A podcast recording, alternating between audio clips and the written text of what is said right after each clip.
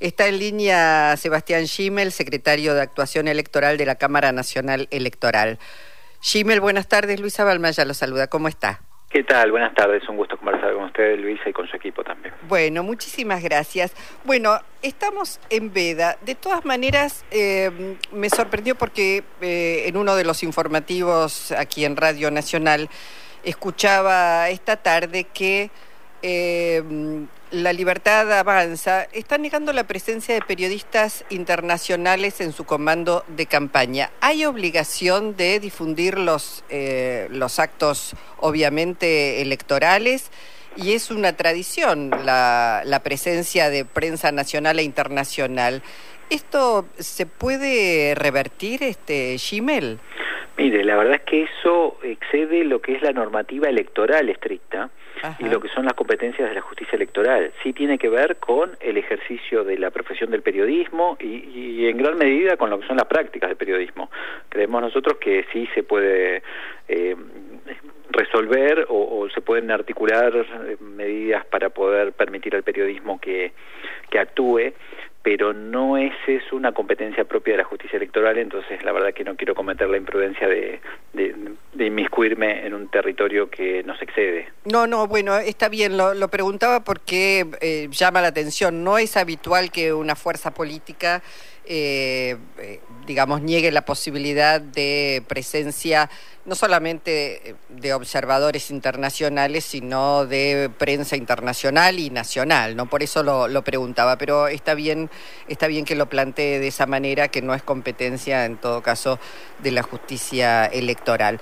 Eh, lo otro que quería preguntar, ¿es, es correcto, eh, digamos, Servini de Cubría rechazó un pedido de una ciudadana para que los candidatos eh, se realicen un psicotécnico o un psicofísico ah, este, como requisito. La ley no fija esto como obligación tampoco. No, en absoluto. Eh, no, lo que uno puede exigir como requisitos a los candidatos son las distintas exigencias que surgen de la propia Constitución Nacional, que recordemos que establece para cada una de las categorías de cargos una serie de requisitos de edad, residencia, nacionalidad, antigüedad en la nacionalidad, y luego hay algunos requisitos que surgen de la propia ley, por ejemplo, de la ley de ética pública que obliga a presentar una declaración jurada de bienes ante la Oficina Anticorrupción para cada uno de los candidatos. Ahora, ni la Constitución ni las leyes actualmente prevén ninguna clase de examen médico, de aptitud psicofísica, ni nada que se le parezca para, para los candidatos a cargos nacionales. Entonces no es exigible, dado que no hay una norma que así lo prevea. Claro, e, esto es, debería pedirse y solicitarse por ley efectivamente debería haber una reforma del código electoral o de las leyes que correspondieran para establecer este nuevo requisito eh, también determinando cuál es su alcance, quién es la, la, entidad responsable de realizar este examen o cuál es la certificación médica que debe presentar el candidato, probablemente de algún médico particular. Bueno, hay una, una serie de cuestiones reglamentarias que también habría que resolver en la misma en la misma instancia, pero mm. mientras no exista una exigencia de ese tenor, la verdad es que no, no es exigible judicialmente tampoco. Bueno, ¿tiene la sensación, Schimmel, que esta elección será mucho más sencilla en cuanto a tener los resultados, eh, teniendo en cuenta, bueno, que este, solamente en cuatro provincias se, o, o, distritos se elige gobernador, son elecciones nacionales y en todo caso, ¿qué debe saber la, la población respecto de su comportamiento para, digamos, en lo que resta del día de hoy hasta los comicios? Bueno, a ver, sobre lo que consultaba al comienzo, sí, efectivamente tenemos la, la percepción de que van a ser elecciones más sencillas para el propio elector al ingresar al cuarto oscuro, porque se va a encontrar con una oferta electoral que fue muy reducida a partir de lo que fueron los resultados de las primarias. A mero título de ejemplo, teníamos 27 fórmulas presidenciales oficializadas en las primarias y vamos a tener solo 5 fórmulas presidenciales, solo 5 boletas para presidente o presidenta dentro del cuarto oscuro en todo el país.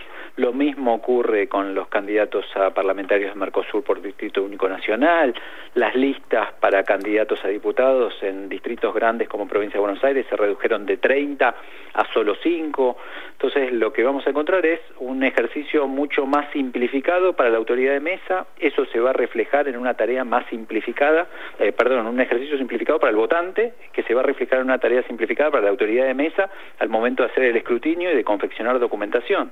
Tenía que confeccionar actas de escrutinio de cuatro páginas y ahora es simplemente un acta de escrutinio de una página, lo cual es mucho más sensato y más sencillo. ¿Esto va a acelerar el, conteo de votos? Digo, ¿a, qué hora estiman ustedes que eh, se tendrá una percepción medianamente acabada de los resultados. Si bien desde la justicia electoral no podemos anticipar un horario porque eso lo hace el Poder Ejecutivo a través de su Dirección Nacional Electoral, es de esperar que tiene que ser más temprano que en las elecciones primarias, por esto mismo que veníamos relatando. La eh, tarea de la autoridad de mesa va a ser más breve, va a mandar el telegrama de escrutinio más temprano que lo que ocurrió en las primarias y la tarea de quien tiene que digitalizar ese telegrama es más sencilla porque tiene menos, menos datos que cargar en el sistema, con lo cual esperamos sí que sea más temprano, recordemos en las primarias a las 22.30 aproximadamente se dieron resultados, deberían ser mucho más temprano dada esta circunstancia que hace más sencillo, pero como está a cargo del Poder Ejecutivo estaremos todos expectantes y sí con, con una expectativa razonable de que se difundan más temprano. El hecho de que en la Ciudad Autónoma de Buenos Aires se haya eliminado el voto electrónico, de todas maneras conviene decirle a la ciudadanía que en este distrito se van a encontrar con dos boletas, la nacional y la local, pero ambas de papel. Sí, así es. Se dejó sin efecto lo que se denominaba elección concurrente, que era en el mismo acto electoral dos modalidades distintas, dos instrumentos distintos. Ya no se va a utilizar la máquina con la boleta única electrónica, sino que para todas las categorías que se elegían, que son siete en total en la Ciudad de Buenos Aires, se va a utilizar boleta de papel partidaria, con la única característica que usted señalaba muy bien, que es que para las categorías nacionales va a haber una boleta de cuatro cuerpos y para las categorías locales, jefe de gobierno de la ciudad, legisladores de la ciudad y comuneros, va a haber una segunda boleta con tres cuerpos el elector va a ingresar a ese biombo o cuarto oscuro una única vez con un único sobre. Y allí va a seleccionar o una boleta de cada una o hará los cortes de boletas que sean de su preferencia, porque obviamente puede elegir distintas agrupaciones. Pero ambas eh, se ensobran en el mismo sobre. Así es, las seleccionan en el mismo momento y las ensobran en el mismo sobre. Por eso está muy bien recordar que tiene que seleccionar como mínimo dos boletas, una para categorías nacionales y otra para categorías locales. Eh, si deposita una sola boleta es que se está olvidando de un orden de las categorías. Y con ese sobre va a la única urna que tiene en su mesa. Es mucho más sencillo que eh, la elección del 13 de agosto para la Ciudad de Buenos Aires. Sebastián, también decirle a la ciudadanía que hay posibilidades de segunda vuelta en los distritos de la Ciudad Autónoma de Buenos Aires y a nivel nacional. Así es. Como usted mencionaba bien antes, elecciones locales simultáneas, pero para cargos locales hay en pocos distritos en este caso, que son la provincia de Buenos Aires, la ciudad de Buenos Aires, la provincia de Entre Ríos, la provincia de Catamarca y para cargos municipales en la provincia de Santa Cruz.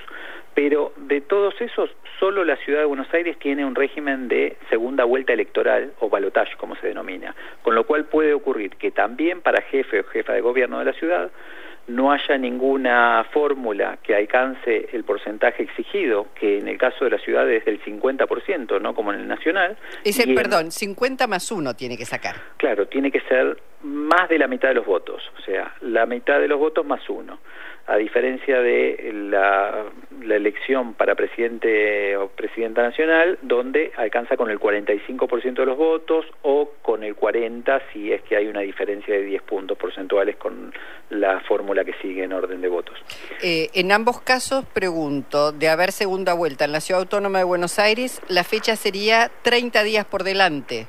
Hay un plazo, eh, por lo menos en la, en la Constitución Nacional, de no más de 30 días respecto de la fecha de la elección. O sea, de este 22 de octubre, la realización de la segunda vuelta electoral no puede pasar de 30 días. Entonces, la fecha límite en ese caso era el 21 de noviembre, el domingo que está dentro de ese periodo es el 19 de noviembre y esa es la fecha que se ha determinado en el cronograma electoral nacional que fue eh, aprobado oportunamente por una acordada de la Cámara.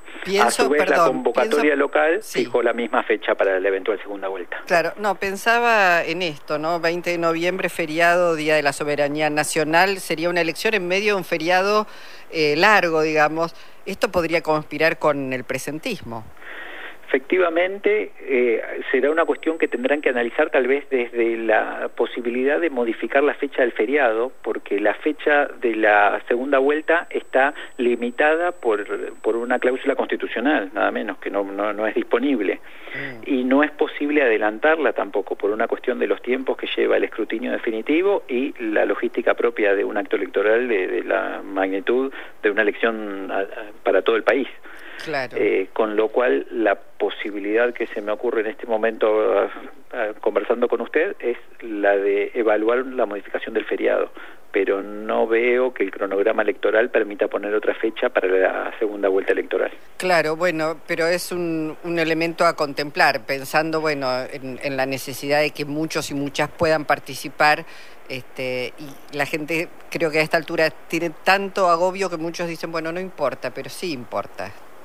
Bueno, a nosotros nos preocupa mucho que cada elector y electora tenga la facilidad para ejercer su voto y tenga el interés en ejercerlo. La verdad es que estos 40 años de democracia que se cumplen este año son un hito más que central para revalorizar el ejercicio del voto, eh, no justamente vivirlo con apatía, sino que sean los ciudadanos y ciudadanas protagonistas de esta, de esta elección de nuestros gobernantes, con lo cual todo lo que podamos hacer para elevar la participación, bueno, en eso estaremos trabajando. Eh, doctor Schimel, otra cosa más que tiene que ver con eh, precisamente aquellos que no vayan a votar por distintos motivos.